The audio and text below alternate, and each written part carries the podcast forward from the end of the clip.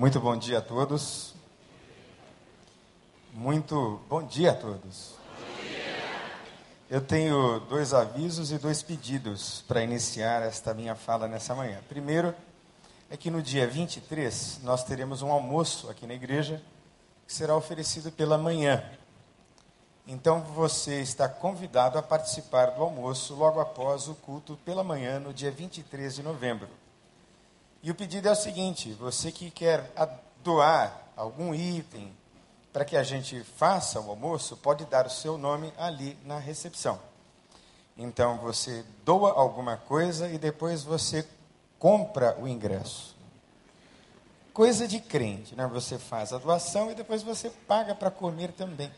E se você não quiser comer no dia 23, você compra o ingresso, dê de presente ou guarde de recordação em casa mas abençoe os celebrando a recuperação. Toda essa verba será destinada para treinamentos. Eu acredito muito em treinamento. E isso nos remete ao segundo aviso o segundo pedido. No dia 29 de novembro, é um sábado, a partir das nove da manhã, nós estaremos em treinamento para toda a igreja e também a outras igrejas que foram convidadas e inscritas e nós estamos limitando o número de vagas a 150. São 150 vagas. Então, no dia 29, nós vamos dar de presente o almoço. Entenderam? A gente arrecada dinheiro para fazer o almoço dia 23 e depois a gente devolve no dia 29. Para que as pessoas possam se programar tranquilamente, serem abençoadas entenderem melhor o que é o Celebrando a Recuperação, que é o objetivo desse domingo em particular. Nós estamos reunidos aqui hoje em três mensagens cujas ênfases serão no Celebrando a Recuperação e no que é, o que representa, o que significa celebrar a recuperação. Então eu acredito que, do ponto de vista conceitual, muita coisa será acrescentada a você e ao seu entendimento. E talvez isso apazigue o seu coração de tal forma que você venha frequentar e venha participar de uma das salas. E para isso eu gostaria que você abrisse a sua Bíblia no livro do profeta Jonas, no primeiro capítulo.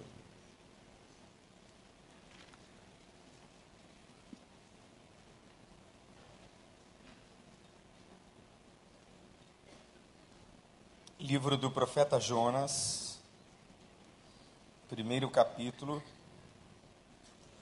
nós vamos ler a partir do primeiro verso.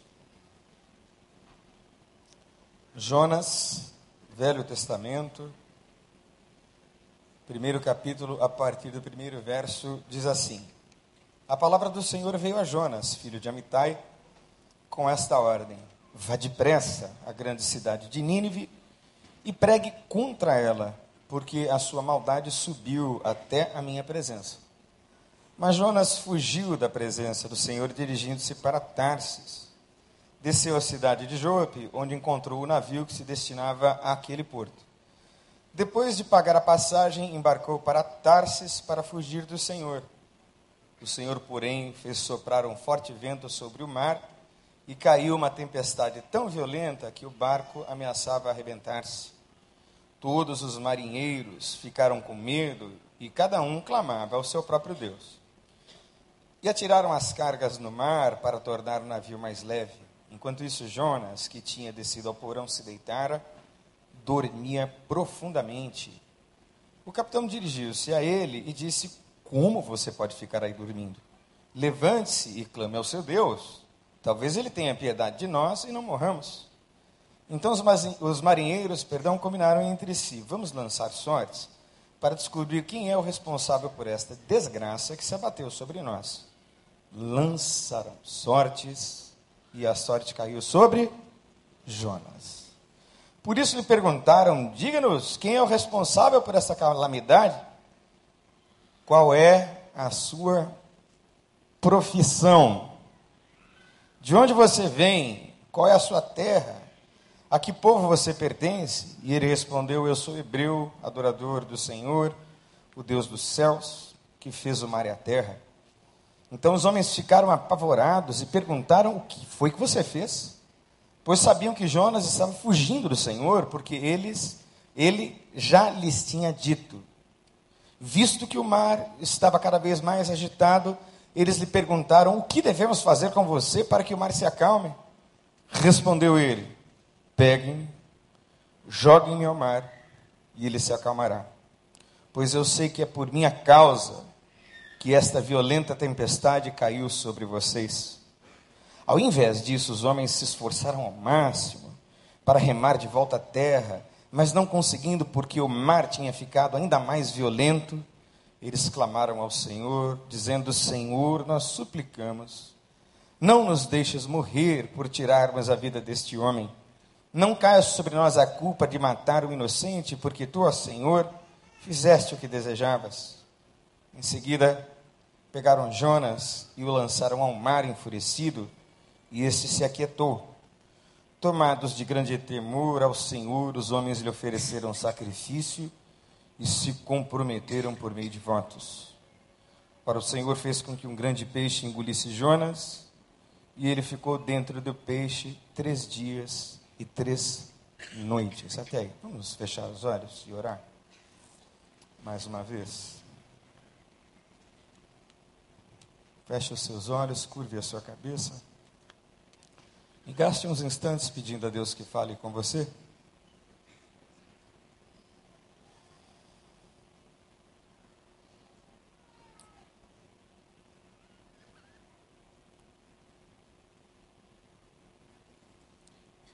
Misericórdia de mim, Deus, que sou pecador. Tem misericórdia de mim, Senhor, porque eu tenho a completa consciência do privilégio e da responsabilidade que tenho por ocupar este lugar de onde se ministra a tua palavra. Então eu te peço, Deus, graça, leveza, simplicidade, profundidade, inspiração de modo que nós tenhamos certeza de que foi o Senhor quem nos falou, ó Deus. Como precisamos ouvir a tua voz, Deus. Como precisamos aprender mais sobre o que ensina a tua palavra. Então, humildemente, Senhor, eu te peço, no nome doce, glorioso, poderoso de Jesus, que este Espírito Santo que ele nos enviou me unja agora e abra também o entendimento de todos para entenderem a tua palavra nesta manhã. É o que todos nós congregados como igreja te pedimos, no nome de Jesus. Amém. Uma das palestras mais interessantes do Summit, eu espero que você tenha participado do Summit, quem não participou perdeu, foi de uma moça, eu não me lembro o nome dela agora, mas ela disse que medo e emoções, medo, perdão, e amor, são emoções básicas da humanidade, básicas do ser humano. E eu completo e concordo com essa moça.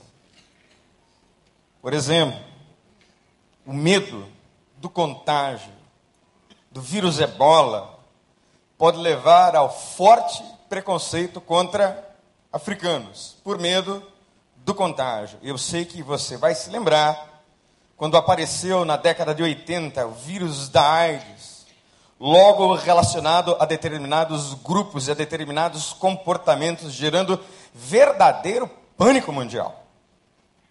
E da mesma maneira, o amor pode levar um profissional ou um voluntário a servir no Médicos Sem Fronteiras, exatamente onde está o foco da infecção. Porque medo e amor são emoções básicas que modulam os sentimentos, os pensamentos, as ideias, os ideais, especialmente as ações. A raiva, o ódio e a agressividade também têm raiz no medo. Quem sente, por exemplo, medo de perder poder, de perder espaços de influência, de perder o lugar para o outro, reage com agressividade porque a raiz do ódio e da reatividade são medo, insegurança. E da mesma maneira, por amor, alguém pode decidir abrir mão de tudo. É por isso, irmãos, que tudo está na Bíblia e a Bíblia não erra.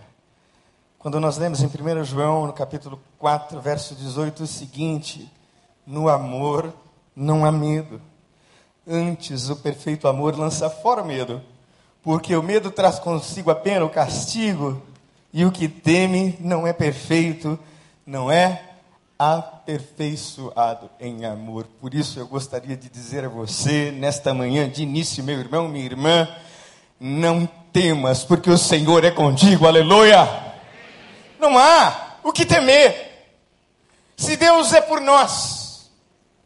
Eu disse numa reunião com pastores aqui da igreja que uma das grandes lições que Deus me ensinou a partir de muitos sofrimentos pelos quais eu e minha esposa passamos, é que nós estamos prontos para perder qualquer coisa e não para conquistar ou ganhar qualquer coisa. Porque nós sabemos que se perdermos, como disse Lutero no seu famoso hino Castelo Forte, família, bens, riquezas e tudo mais, o Senhor nos fortalecerá de novo, aleluia. Então, o Evangelho nos habilita para perda, pois quem quiser ganhar a sua vida, perdê-la. Mas quem perder a sua vida por amor de mim, achá-la. Eu gosto de ler filosofia um pouquinho, porque eu acho interessante os insights que a filosofia possibilita. E tem um filósofo francês chamado Michel Foucault, que estudou especificamente a relação entre poder e conhecimento, entre conhecimento e poder. Quem detém conhecimento detém poder. E esse poder pode ser usado para manipular as instituições sociais. Mas este poder, que não é uma entidade, mas um lugar, também serve para servir ao outro, para servir ao próximo. Por isso mesmo é que é lindo olhar para Jesus e para o Evangelho e perceber que Ele tem todo o poder nos céus e na terra, aleluia. Ainda assim, não arrogou para si o fato de ser Deus e se humilhou na forma de servo e serviu aos homens até a morte e morte de cruz. Que coisa espetacular! A encarnação do puro, pleno e absoluto poder se curvar para servir aos homens. Alguém já disse que o poder corrompe, e eu não concordo com essa frase. O poder revela o que a pessoa já é. Então, dê poder para alguém e você vai conhecer quem é a pessoa. Eu acho que não. Eu acho que é possível conhecer em pequeníssimos detalhes quem a pessoa é antes de dar poder a ela. Então, se você perceber que alguém não pode ter poder, não dê. Jesus tinha plena condições de ter poder. Mas vamos às reflexões de Michel Foucault num livro muito interessante que ele escreveu, intitulado A História da Loucura. E ele faz menção à existência concreta e real da nau dos loucos. É um navio que guardava os loucos que iam de porto em porto, excluídos do convívio social. Mas essa história começa ali pelos séculos, entre os séculos é, 11 e 13, por ocasião das cruzadas. Tem um papa chamado Urbano II, e ele lança as seguintes básicas teológicas de um movimento militar que visava conquistar a Terra Santa, que estava sob domínio dos turcos muçulmanos. E ele diz o seguinte: aquele que morrer tentando reconquistar a Terra Santa terá lugar garantido nos céus. Então, por medo da perda da salvação, por conta de uma declaração de poder de um Papa que tinha na sua voz a mesma autoridade da voz e da palavra de Deus, aqueles homens se organizam e se reúnem para conquistar a Terra Santa, e se morrerem tudo certo, estariam no céu. Só que essa relação com o Oriente trouxe uma herança inusitada para a Europa. Qual foi a herança? A herança foi a lepra. Porque nos campos de batalha no Oriente, muitos ficaram leprosos e voltavam para a Europa e contaminaram muitos países com a lepra. E nós sabemos que a lepra representa, historicamente, a punição e a imundície do pecado humano, a partir do Velho Testamento. E a solução para lidar com os leprosos da Europa foi a instituição e a construção de leprosários. Vários leprosários. Irmãos, centenas de leprosários. E aí, graças a Deus, como toda guerra, as cruzadas acabaram e a lepra foi se extinguindo. E a lepra se acabou, a lepra se extinguiu por duas razões básicas. Primeiro, porque a estratégia foi a estratégia da segregação. Vamos colocar essa gente num lugar distante, e essa estratégia funcionou. Segregar funcionou. E, duro dizer isso, funciona. Ou não? É só dar uma volta no Leblon, você vai perceber uma exclusão assim social muito bem delimitada. Você tem de um lado a Rocinha e do outro você tem o Leblon, não é isso? Funciona. Então a segregação, e veja bem, eu não estou dizendo a você, preste atenção, que eu concordo com segregação. Mas aqueles que detêm o poder estrategizam, pensam soluções. Umas acontecem de maneira natural, outras são muito bem arquitetadas. E no caso da questão da lepra na Europa, foi assim que funcionou e foi uma solução que pôs fim à lepra. E também, claro, porque já não se ia mais ao Oriente, houve uma ruptura do Ocidente com o Oriente, não havia mais viagem para lá, então a lepra desapareceu.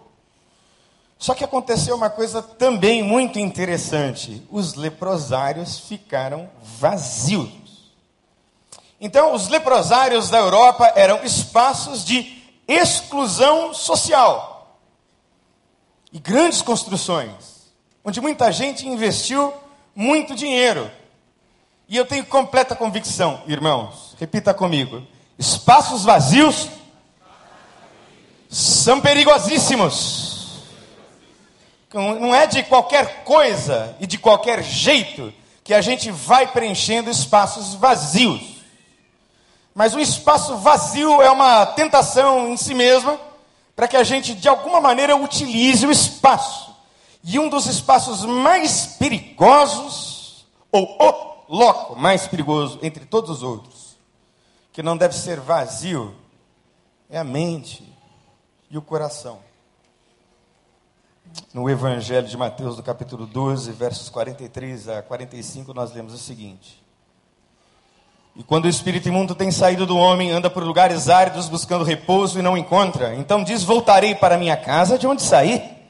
E voltando, acha vazia, varrida e adornada. Então vai e leva consigo outros sete espíritos piores do que ele, e entrando habitam ali. E são os últimos atos desse homem piores do que os primeiros, assim também acontecerá a essa geração má. O que a Bíblia está dizendo? A Bíblia está dizendo é que a pessoa se aproxima do Evangelho, se aproxima da palavra de Deus, se aproxima da igreja, se aproxima dos santos de Deus e tem uma, digamos, meia experiência de conversão, não total, não completa, que eu estou assumindo aqui apenas como tese, como hipótese, a partir do texto. Aí então, por várias razões, ele se afasta e a casa fica vazia. E diz a Bíblia que os espíritos se recordam de que há um lugar para onde eles podem voltar, são demônios. E voltam, e o estado desse homem é pior do que o primeiro. Por isso é que eu concordo com o ditado de minha velha avó, Dona Maria Funes Camaforte: mente vazia é. E é mesmo especialmente quem não tem que fazer, enche a cabeça de um tanto de bobagens. Então, nessa manhã, eu quero fazer um alerta a você, meu irmão, minha irmã. Você desligar a sua televisão, você fazer um jejum de Faustão, de novela, e encher a tua palavra, a tua boca, o teu coração, Palavra no sentido daquilo que sai da tua boca, da palavra de Deus revelada em Cristo Jesus, aleluia. É a palavra de Deus que deve ser a geradora de vida dentro de nós, para que nenhum espaço fique vazio como os leprosários da França. Pois muito bem, a lepra foi embora, mas de alguma maneira parece que a gente encontra sempre, ou elege sempre, algum outro mal maior para esconder algum outro mal menor. E foi assim que aconteceu com a loucura na Idade Média. Vamos encher os leprosários de quê? Ora, de loucos. Que já não tem mais maldição de Deus aqui na Europa porque acabou a lepra, mas tem louco. Então, eles são os herdeiros da maldição.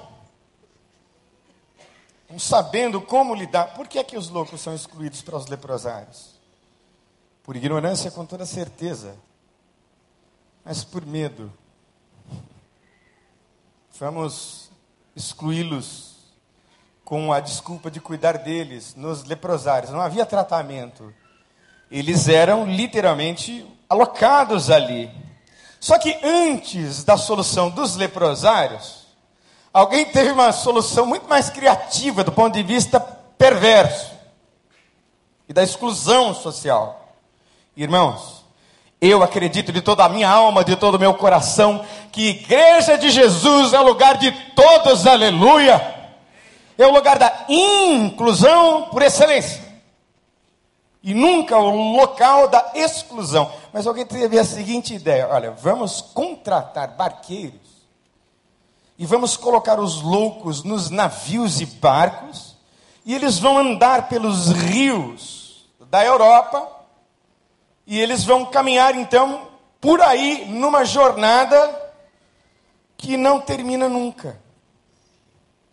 E eu quero ler um texto do livro que é muito interessante e o texto é esse. Preste atenção como é. Bem interessante. Eram barcos que levavam sua carga insana, ou seja, os loucos de uma cidade para outra. Os loucos tinham então uma existência facilmente errante. As cidades expulsaram-nos de seus muros. Deixava-se que corressem pelos campos distantes quando não eram confiados perdão, a grupos de mercadores e peregrinos. Ora, a navegação entrega ao homem a incerteza da sorte. Nela, cada um é confiado ao seu próprio destino. Todo embarque é potencialmente o último.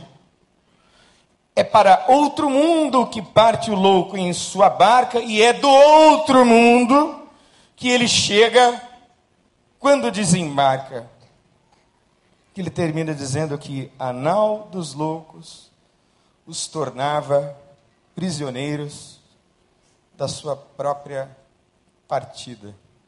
Repita comigo: prisioneiros da sua própria jornada. Não é assim que nós nos encontramos quando nós estamos sem Jesus? Prisioneiros de nós mesmos prisioneiros dos nossos próprios caminhos e descaminhos, prisioneiros da nossa própria partida. A gente vai indo sabendo que a vida acaba com a morte. E para quem não crê que depois da morte em Cristo Jesus há um lar eterno reservado para nós, a vida é uma piada de mau gosto. Essa semana eu pude passar toda semana em treinamento na cidade de Fortaleza. Eu nunca tinha ido a Fortaleza. E a cidade é linda. Vamos aplaudir, irmão, por favor. Irmão.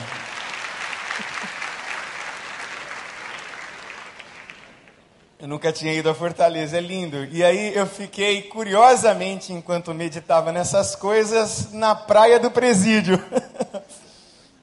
Uma praia linda. Eu não preciso mais nenhuma outra praia, irmãos, porque tinha um lençol de água que formava uma piscininha Eu chorei de não ter levado a minha filha Sofia pequenininha. Porque a mais velha não pode ir, que está morando no PH para tentar fazer medicina. Então, ela está lá, não pode ir. Que lugar espetacular. Que lugar lindo, que lugar maravilhoso. E eu pensava nessas coisas ali. E tentando dizer a você, nessa manhã, que é nesse sentido que o Celebrando a Recuperação é uma tentativa de ajudar a pessoa a reencontrar o seu próprio caminho, a reencontrar o fio da meada que se perdeu. Porque a gente acredita equivocadamente, por tradição, uma tradição que não tem respaldo bíblico, por medo de assumirmos as nossas questões. A gente vai colocando toda a sujeira para debaixo do tapete, porque nós temos uma imagem pela qual zelar. Tem medo. Eu, no grupo de partilha do Celebrando a Recuperação, de jeito nenhum. Porque lá, imagina, as pessoas vão saber o meu problema. E o que é pior, elas vão contar para as outras. Não é? Como se isso não fosse completamente sabido e nu aos olhos de Deus. Vamos celebrando, a gente tem essa proposta. Conversão, irmãos, é o início de uma nova partida para um novo porto, é uma nova jornada. E é nesta jornada da conversão que a santificação acontece para trazer saúde para todas as dimensões da vida humana. Traz saúde para o corpo, traz saúde para o espírito e traz saúde para a alma. Por isso é que é tão bom ouvir o nosso pastor pregar sobre o Salmo 23 contra o estresse. E ele inicia dizendo que o Senhor é o meu pastor e. Que coisa mais terapêutica que essa? Mas no Celebrando a Recuperação a gente tem áreas específicas, contra as quais e com as quais gente crente, gente convertida ao Evangelho, gente batizada com o Espírito Santo, gente que tem o um nome escrito no livro da vida do Cordeiro, ainda luta, ainda se recupera. Nós temos grupos para tratar de feridas emocionais. Você consegue imaginar, meu irmão, minha irmã, o número enorme de gente crente que foi sexualmente abusada na infância por pai, por irmão, por tio, por primos, por amigos. E por aí vai. E o quanto isso traz sobre a pessoa uma ideia permanente de abandono, que a torna uma pessoa difícil de lidar mas crente, fiel leitura da Bíblia, fiel dizimista, mas que carrega dor de não poder confessar o segredo. Muita gente. Você pode imaginar o número de gente que ganha 50 mil e da noite para o dia perde tudo, passa a ganhar dois, três. A ferida na alma, na autoestima morre de vergonha disso. E às vezes abandona a igreja por não lidar, por não saber lidar com esse sentimento de perda. Como isso acontece? Você pode imaginar o número de pessoas que, por se divorciar, ou por se separar, ou estar em processo de separação, seja o motivo que for, de repente fica leproso. Espiritualmente menos inferior.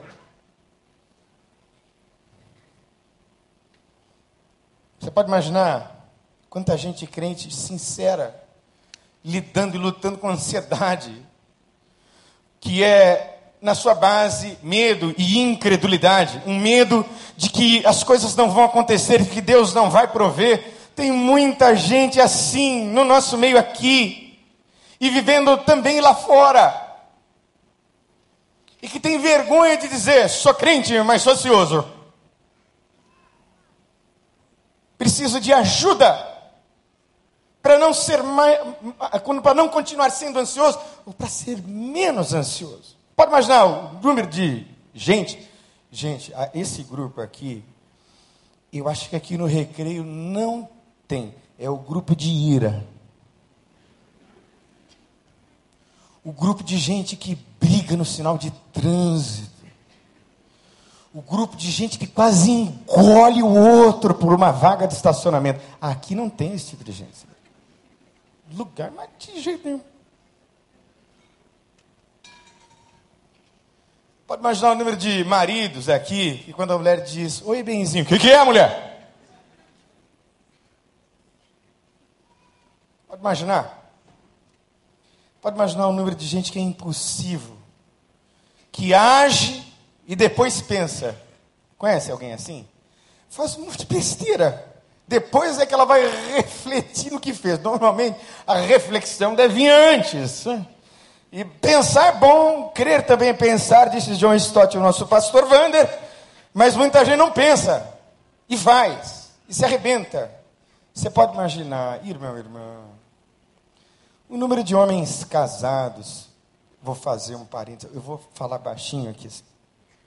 Eu vou abaixar para falar. O número de diáconos e pastores que lutam com a pornografia. Você pode imaginar, não? Eles não podem confessar isso. Mas está cheio. Aqui mesmo agora, ó. E a pessoa que é crente acaba de cometer o pecado. E o Espírito de Deus se entristece dentro dela. Não é depressão, é a tristeza do Espírito Santo. E a pessoa vai se considerando um lixo. E vai dizendo para si mesma: Eu não tenho jeito. Eu conheço a Bíblia, eu conheço o Evangelho, mas eu clico o mouse na maldita imagem. Toda vez, toda semana, às vezes a minha esposa viaja eu fico a semana toda nessa porcaria. E eu não posso dizer isso num PG, por exemplo. Aqui no Celebrando você pode dizer, porque ninguém vai julgar você. A gente vai dizer mesmo, irmão, está acontecendo isso.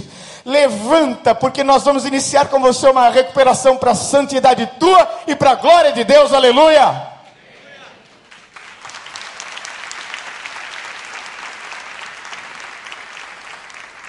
Compulsividades. Nós temos um grupo de compulsividades, de devedores, compradores compulsivos, comedores compulsivos. Gente que faz dívida demais. Gente que se arrebenta por fazer dívida. Tem um vazio, não é? Vai e faz dívidas. Compra carro que não consegue pagar. Viagem que não pode pagar. Roupa que não pode pagar se arrebenta, se destrói. Nós temos grupos dos ímpares, que lutam com a solidão, da dor, de um divórcio, de uma separação. E nós também temos grupos para alcoólicos, para dependentes químicos, para familiares de dependentes químicos. E agora nós teremos como inspiração da experiência em Fortaleza o corredor da vida. Sabe o que é o corredor da vida? Quando eu voltar de minhas férias, a partir do dia 19, nós teremos o grupo. Serão cinco palestras informativas sobre o que é dependência química para quem sofre com o problema. Depois a gente leva essa pessoa para o grupo de familiares de dependência química. Porque, por favor, irmão, leve a notícia de que. A minha imagem, aliás, quem olha para mim pensa em droga. Pensa ou não pensa? Não sei, pode falar. Pastor Daniel, cocaína, álcool, maconha, êxtase, viciado, craqueiro.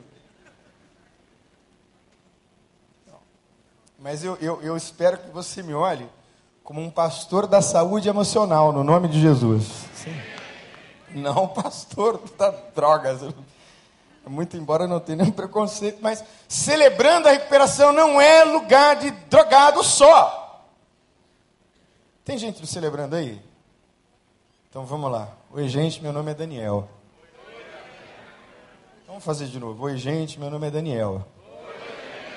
Eu sou um filho amado de Deus e eu luto. Eu luto contra a dependência química, a ira e a impulsividade. Você não faz ideia de como eu sou nervoso. Você não faz ideia. Uma pessoa a quem eu atendo me disse: Ah, pastor, como é bom ouvir essa voz assim, mansa e serena.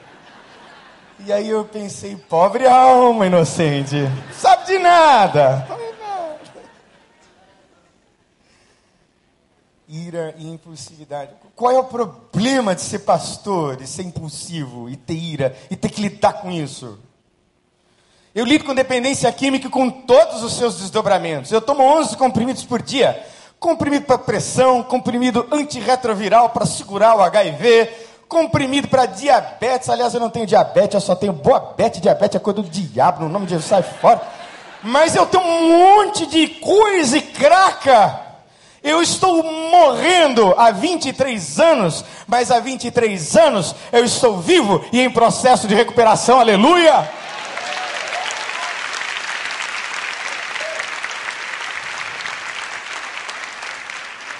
porque eu decidi deixar de ser um prisioneiro da minha própria partida. Eu parei com isso, eu parei. Para que ter máscara? Eu sou gente, igual os outros, igual qualquer um, mas sou um filho amado de Deus. Então eu não sou mais prisioneiro da minha partida, você não tem vergonha de mais nada. Se quiser pesquisar o que aconteceu comigo no meu último pastorado em 10 anos de Vila Joaniza, pode ir. Pergunta para todo mundo. Porque a gente não tem máscara. Não existe isso, acabou. Tem que ter medo de ninguém, medo do passado. O meu passado está crucificado com Cristo Jesus, aleluia. E quando eu olho, eu, assim, gente, olha só. Quando a gente pensa em Jonas, a gente pensa no quê? Vai, fala aí. Fala aí, pastor Paulo. Fala aí, pastor João. Jonas é o quê? É o quê? Miqueias? Jonas é desobediente, não é isso? Não é um profeta desobediente, turrão. Olha só. Hoje eu vou desconstruir Jonas na sua cabeça. Porque eu amo Jonas. Eu acho Jonas um grande exemplo, inclusive. Você vai olhar Jonas hoje talvez, como você nunca tenha olhado, para tirar esse estigma do profeta, coitado. Por que assim tratar Jonas tão duramente? Então eu vou fazer uma defesa aberta do profeta Jonas para você nos minutos que me restam, Deus me ajude. Primeira coisa importante sobre Jonas é que Deus nos ama pelo que de melhor e pelo que de pior nós reunimos em nossa humanidade e em nossa história. Presta atenção. Fazer um negócio que eu não gosto de fazer muito, mas vamos fazer agora. Diz aí para a pessoa que está ao seu lado, presta atenção, irmão, presta atenção. Fala. Presta atenção. Deus nos escolhe por aquilo que nós reunimos de pior e, é claro, reunimos de melhor na nossa história. Então eu quero usar o meu exemplo. Vamos lá. Eu sou filho de classe média. Meu pai era uma pessoa muito bem sucedida. E meu pai era uma pessoa brilhante. Ele não tinha faculdade, mas era gerente, diretor de muita gente que havia se formado nas melhores universidades deste e de outros países. Meu pai estava sozinho, muito esforçado nasceu muito pobre. Então, meu pai tomou uma decisão. Quando eu tinha sete anos de idade, ele decidiu ensinar inglês para mim e para os meus outros dois irmãos. Então, a gente aprendeu fluentemente, porque haviam semanas em que ele decretava que não se falava português em casa. Quando eu comecei a estudar inglês, eu não sabia nem o que era eu, tu, eles. Mas foi, eu aprendi. Eu estudei em escolas excelentes. Eu Estudei no Colégio Adventista Professor Luiz Valde Vogel, lá na cidade de Santo André, Colégio Adventista. Tinha pregações toda semana, três vezes por semana, de onde eu adquiri verdadeiro temor e respeito pela vinda de Jesus Cristo, nosso Senhor. E glória a Deus, Maranata, ora vem, Senhor Jesus, aleluia. Ele virá. Me destaquei, nunca tive problema para estudar, mas eu sabia que em relação à maioria dos brasileiros, eu havia nascido um berço de ouro com a oportunidade de ser o que eu quisesse ser. E lá no auge da minha drogadição, no pior momento da minha vida, com todos aqueles sintomas de AIDS, eu morava na rua, morei na rua, gente. Eu morei na rua como mendigo 40 dias. Foi quando sentado numa casa de recuperação, chorando, eu disse para um obreiro do meu lado: Ah, meu irmão, se eu tivesse dado o meu melhor, o melhor do meu potencial, das minhas qualidades, das minhas aptidões, das minhas inteligências a Deus, quando eu acabei de dizer isso, o Espírito Santo veio sobre mim naquele dia, ele me batizou de uma maneira tão poderosa, e eu sentia ondas de amor dentro de mim, porque eu era um lixo, mas eu também fui feito e criado à imagem e à semelhança de Deus, aleluia. E aí Deus usou aquilo para me levar para o Morro do Barbante em Vila Joaniza, para possibilitar a ponte entre brasileiros favelados e norte-americanos riquíssimos da cidade de Jacksonville, na Flórida. Desde o ano de 2008 até a minha saída, dois anos atrás, nós fizemos clínicas médicas que impactaram aquela comunidade. Basicamente porque eu sei falar inglês. Estava lá no coração de Deus. Então Deus, quando olha assim, às vezes, esse resto que restou do que a gente é, Ele também olha que tem muita coisa boa lá, que Ele vai ressuscitar para a glória dele, aleluia. Então Jonas é esse cara. Tem coisa ruim e coisa boa. Jonas foi profeta no reinado de Jeroboão II. A história está em 2 Reis, capítulo 14, verso 25. Para os berianos é só abrir a Bíblia. Ele foi profeta de um reinado mau, porque é muito bom ser profeta num reinado bom, né? Vai tudo bem, tudo prosperando. Ei, profeta, glória a Deus. Só vitória, só vitória. Mas Jonas era o seguinte, hein? Ele era durão. Então fez muita coisa boa. Você acha que Deus escolhe assim, qualquer pessoa, para a pessoa ser assim, uma porcaria o tempo todo, assim, uma falha, vai falhar em tudo? Não. Deus escolhe porque na sua onisciência ele já sabe que aquela pessoa será o que ela foi criada para ser no nome de Jesus. Segunda coisa importante dessa historinha aqui da vida de Jonas: fugir é humano. Todo mundo foge, todo mundo amarela. E a terceira expressão eu não vou dizer. Todo mundo corre. Você sabe do que que corre? É ou não é? Gente, presta atenção. Tem gente que foge de lavar louça. Tem gente que foge de colocar tampa na pasta de dente. Isso vira um trauma. A mulher separa do cara. Você não aprende nunca. Tem gente que, pastor Wander, fala, minha sogra, minha sogra. Gente, tem um monte de homem que foge de sogra. Tem medo. Ó, oh, sai fora. Você já não fugiu de alguma coisa? Alguma vez? Na sua vida? Várias vezes. Todo mundo já fugiu. Fugiu, mano. E vou te dizer mais: Deus sabe que você vai fugir de novo.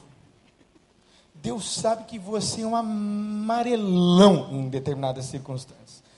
Deus sabe que eu, Daniel Camaforte, para algumas questões, sou um bananão. Qual o problema de ser banana? Bem, não seja banana sempre. Mas, vez por outra, a gente bananiza. A gente banana. A gente foge. A gente foge porque no início eu disse que medo e amor são emoções básicas que orientam e são a gênese de todas as outras. E os sentimentos, como dizem os teóricos da terapia cognitivo comportamental, vão gerar comportamentos, pensamentos, sentimentos, comportamentos. Então fugir é humano. No verso 3 diz assim: fugiu Jonas da presença de Deus. Bom, não é possível fugir da presença de Deus. Os que concordam, digam amém. amém. E também não é possível fugir de quem mais? De si mesmo. Então, se você saiu na sua jornada prisioneiro de você mesmo, você está e sabe que está prisioneiro de você mesmo. E Deus também sabe. Por isso mesmo é que a história tem uma cadência que nos leva de um ponto ao outro. E o terceiro ponto é o seguinte: preste atenção. Existem tempestades que é Deus quem sopra e que possibilitam principalmente o autoconhecimento. Vou repetir, tá? Existem tempestades que não é o diabo que está soprando, é Deus que está soprando. E por que, que Deus está soprando a tempestade? Para que você se conheça. Eu imagino que Jonas se achava o profeta. Tanto quanto José no Egito, né? José no Egito tem os sonhos de Deus. Quem conhece a história? Você levanta a mão assim. Então ele tem a história, né? Que ele sabe que é um sonho profético, em que ele vai ser um cara de destaque mais à frente. Aí ele vai para os irmãos dele, chega assim, galera, seguinte, ó, vou mandar em todo mundo. vou mandar, vocês vão se prostrar diante de mim. E aí eu ouvi um pregador dizendo uma vez, e foi aí que Deus disse, meu Deus, vai precisar passar pela escravidão. E aí ele foi para o exílio dele. Foi para a escravidão. E essas tempestades, irmãos, é Deus quem sopra, não é o diabo, para você se conhecer.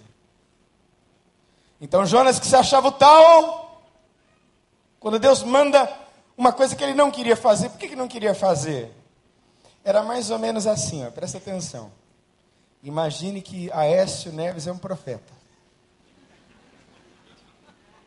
Você gosta, né? Imagina que o Oeste era um profeta assim, uma semana antes da eleição. Aí Deus fala assim: Aécio Neves, meu servo, vá Dilma, aquela ímpia. Perdão, é só uma metáfora. Vá ela, por favor, petistas, eu sou um cara de muito bom humor. Você pode fazer piada de pastor, de quem você quiser, presta atenção.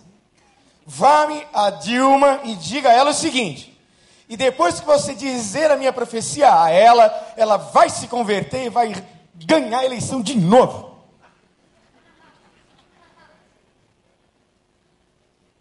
E aí? Essa era mais ou menos a missão de Jonas. Aí ele falou: Não vou. Ah. E por que é que Jonas não vai? Que ele sabe que Deus é bom, né? e Deus vai fazer. Que ele queria ver os ninivitas trucidados. Queria ver morto.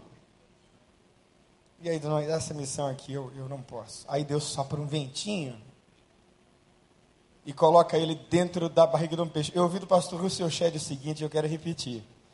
Há alguém, alguns teólogos liberais que possam questionar se foi mesmo um peixe, se é uma metáfora, se foi engolido ou não. Pastor Rousseau doutor Rousseau disse o seguinte: Irmãos, se estivesse escrito na Bíblia que foi uma sardinha que engoliu Jonas, seria verdade. E lá na barriga do grande peixe, ele faz uma autorreflexão. Importante. Celebrando é lugar de autoconhecimento, irmãos. É lugar de autorreflexão. Não é a barriga do peixe, por favor. É um lugar muito mais confortável, mas é um lugar de autoconhecimento. E talvez você esteja debaixo de uma tempestade em que isso seja completamente necessário e imprescindível. Porque existem tempestades que é Deus que sopra. Atendi uma pessoa esses dias e disse a ela: Olha, ela é cristã, né? Então eu pude dizer isso a ela. Olha, eu ouso, ouso dizer a você que foi Deus que permitiu que você perdesse tudo. Ele permitiu que você perdesse tudo para você ganhar o que realmente tem valor, que é a tua própria alma. Para que você volte e não seja mais escravo na sua jornada, na sua partida. Mais uma, e penúltima. A, essa é velha, tá? Mas vou dizer de novo. A crise manifesta o que mesmo? O caráter. É na crise que você conhece o caráter. É quando a coisa aperta. Você quer conhecer a espiritualidade de uma pessoa? Fácil.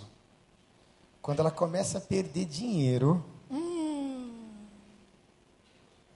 não tem mais Deus, estou mal, estou deprimido, Deus não podia fazer isso comigo. É na crise que a gente sabe quem é quem. E Jonas, como dizem em Fortaleza, era um cabra macho. Era ou não era? Ele foi na sua fuga, né? geográfica e psicológica, emocional, dormir no porão do navio. Soprou o vento e a tempestade. E aí, o que, você fez? Qual é a sua profissão, né? Interessante que perguntam a Jonas qual é a profissão dele, ele, envergonhado, ele não responde qual é a profissão dele. Você percebeu no texto? Ele tem vergonha. Mas ele vem para cima e diz assim: o negócio é o seguinte, é por minha causa, essa tempestade vai matar todo mundo, então pode me colocar para fora do navio. culpa é minha. Eu acho isso lindo em Jonas. Porque é coisa que muita gente não faz. E não faz a vida inteira. Culpa marido, mulher, filho, sistema, PT, sogra. Culpa pai, culpa mãe, culpa tudo, todos. Preste atenção em uma pessoa que está sempre envolvida em confusão. A culpa é sempre dos outros. É ou não é? Presta atenção num homem que fica casado com uma, com outra, com outra, com outra, que tem sete mulheres e a culpa é de todas as sete, menos dele.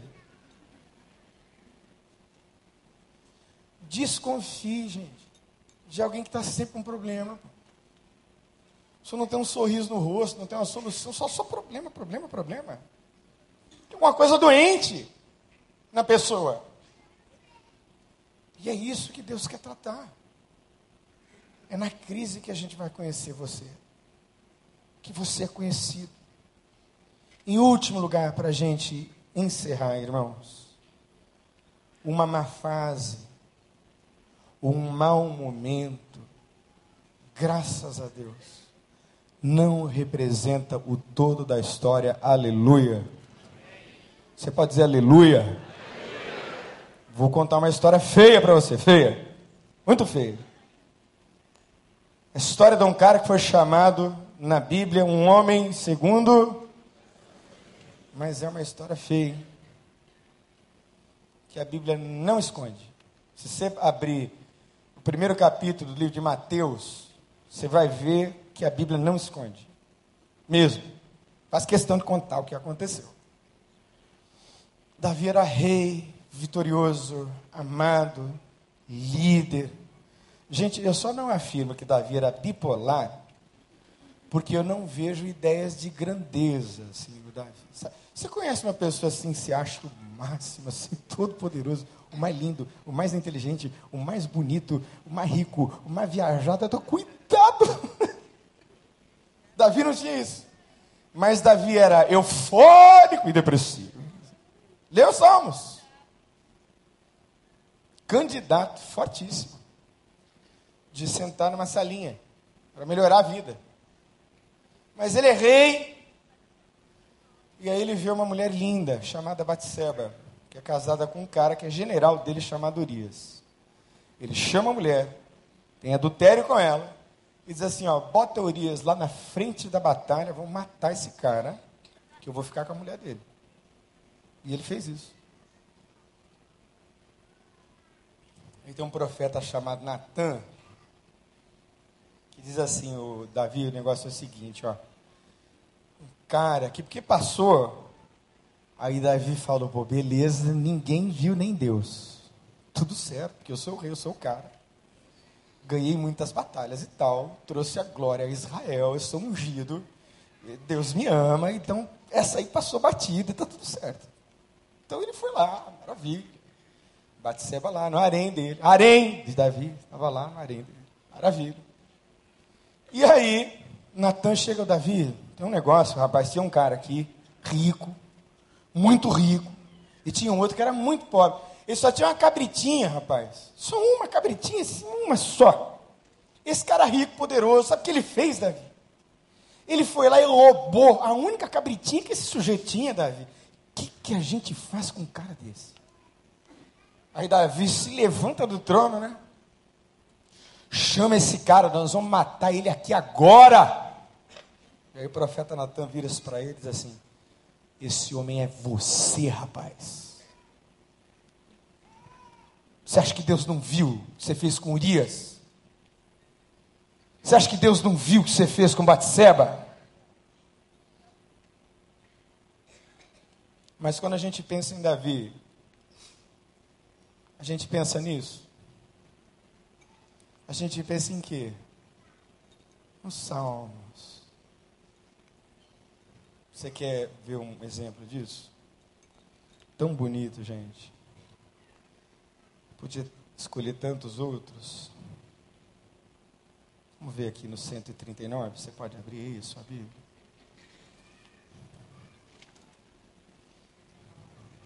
Cento e trinta e nove.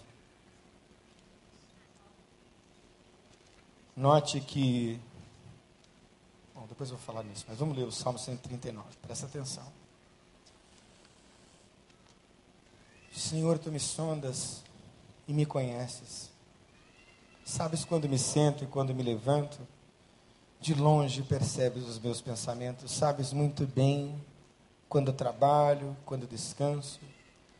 Todos os meus caminhos são bem conhecidos por ti. Antes mesmo que a palavra me chegue à língua, tu já conheces inteiramente, Senhor.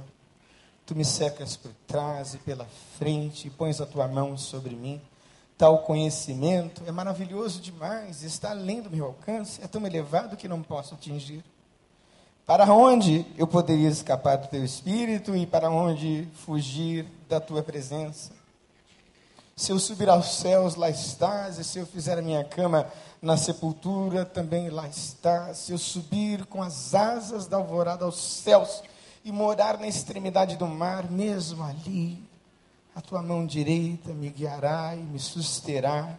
Mesmo que eu diga que as trevas me encobrirão e que a luz se tornará noite ao meu redor, verei que nem as trevas são escuras para ti e a noite brilhará como o dia, pois para ti as trevas são luz Tu criaste o íntimo do meu ser e me teceste no ventre de minha mãe, e eu te louvo porque me fizeste de modo especial e admirável. Tuas obras são maravilhosas. Digo isso com convicção. Os meus ossos não estavam escondidos de ti quando eu, em segredo, fui formado e entretecido como nas profundezas da terra. Os teus olhos viram o meu embrião. Todos os dias determinados para mim foram escritos no teu livro antes de qualquer deles existir. Como são preciosos para mim os teus pensamentos, ó Deus! Como é grande a soma deles! Se eu os contasse, seriam mais do que os grãos da areia. Se terminasse de contá-los, eu ainda estaria contigo. Quem me dera, ó Deus, matasses os ímpios! Afastem-se de mim os assassinos, porque falam de ti com maldade, em vão rebelam-se contra ti. Acaso não odeio os que te odeiam, Senhor? Não detesto os que se revoltam contra ti? Tenho por eles ódio implacável, considero os inimigos mortais. Mas sonda, meu Deus, e conhece o meu coração. Prova-me e conhece as minhas inquietações. Último verso, preste atenção, irmãos. Vê se há em mim alguma conduta que te ofende e dirige-me pelo caminho eterno. Pode aplaudir a Jesus Cristo. A palavra de Deus que inspirou esse homem. Primeiro capítulo do livro de Mateus. Não é de nenhuma outra, nenhuma outra mulher que Davi teve, que Deus levanta o sucessor de Davi. De quem é que Deus levanta o sucessor de Davi, irmãos? De quem? Levanta da mulher com quem ele teve adultério. Sabe por que, que Deus faz isso? E registra na genealogia, para que no Novo Testamento não se esquecesse disso. Porque o nosso Deus é um Deus de graça. E por pior que esteja a sua vida, por mais destruída, por mais feia que seja a história, é daí que Deus quer trazer restauração para a glória dele. Aleluia! É daí. Portanto, irmãos, que o celebrando a recuperação, preste atenção, não seja um lugar de exclusão sofisticada, mas um lugar de inclusão para e dos que sofrem no nome de Jesus. Fecha os teus olhos. Cadê o Tuta? Ou a galera aí? Fecha os olhos.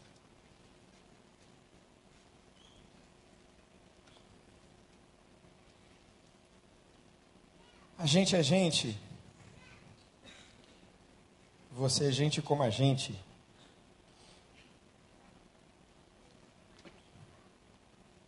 Nós somos gente. Igreja é lugar de gente.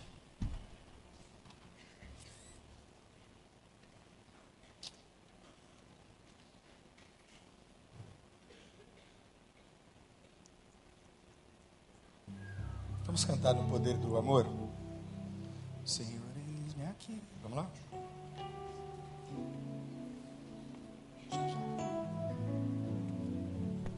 Fecha os teus olhos, por favor, querido, querida. Já já nós vamos cantar, mas antes disso, você, tenho certeza, fez algumas reflexões sobre você mesmo, e eu queria dizer a você, como um pastor de área, hoje nós vamos falar o dia todo sobre isso. Celebrando a recuperação é um lugar de inclusão. Lugar de inclusão onde os perdidos, mesmo os perdidos que não pareçam perdidos, ou não querem aparentar estarem perdidos, mas estão perdidos, ou estão de alguma maneira lutando com áreas que não conseguem vencer, querem fazer isso. Esse lugar é para você, querido, para você, para quem mais você conhecer. Lugar de confissão, lugar de coragem então vem para cá, vem para celebrando. Traga pessoas que você sabe que estão sofrendo.